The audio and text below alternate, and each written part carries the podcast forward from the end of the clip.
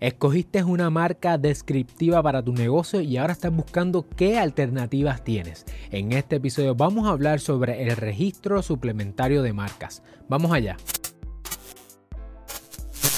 Saludos familia, yo soy el licenciado Alexiomar Rodríguez, fundador de Sidlo, y mi misión es ayudarte a establecer, crecer y proteger tu negocio. Por eso en este canal hablamos sobre propiedad intelectual, empresarismo y la industria de entretenimiento. Si es la primera vez que nos conocemos y estás en YouTube, te invito a que le des like a este video, que te suscribas a nuestro canal y le dejas la campana para que no te pierdas ni un solo episodio.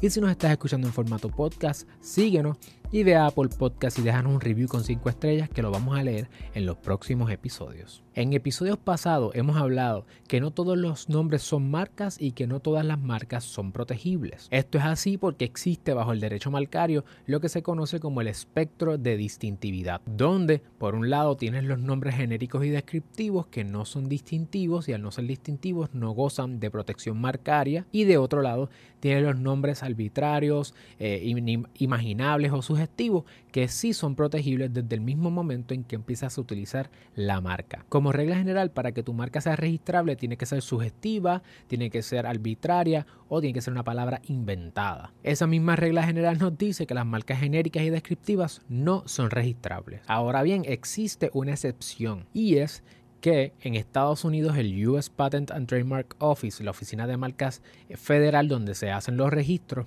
tiene un registro principal donde las reglas de juego son las que te mencioné sobre las marcas sugestivas, arbitrarias y las que son eh, inventadas, pero también tiene un registro suplementario. En el registro suplementario tú puedes tener acceso al registro para marcas que son descriptivas. En particular, un apellido o una designación descriptiva como lo sería algún asunto geográfico pudiera tener acceso al registro suplementario. El requisito es que para poder tener acceso la marca tiene que estar en uso. No puede ser eh, la solicitud a base de la intención de uso que estaremos hablando en próximos episodios. ¿Cuáles son los beneficios de someter la solicitud al registro suplementario? Pues vas a poder utilizar la designación de R como Registered Trademark, vas a tener acceso a remedios como daños estatutarios y eh, también acceso al injunction y además puedes tener acceso a la reciprocidad del registro de marcas a nivel internacional. Es decir,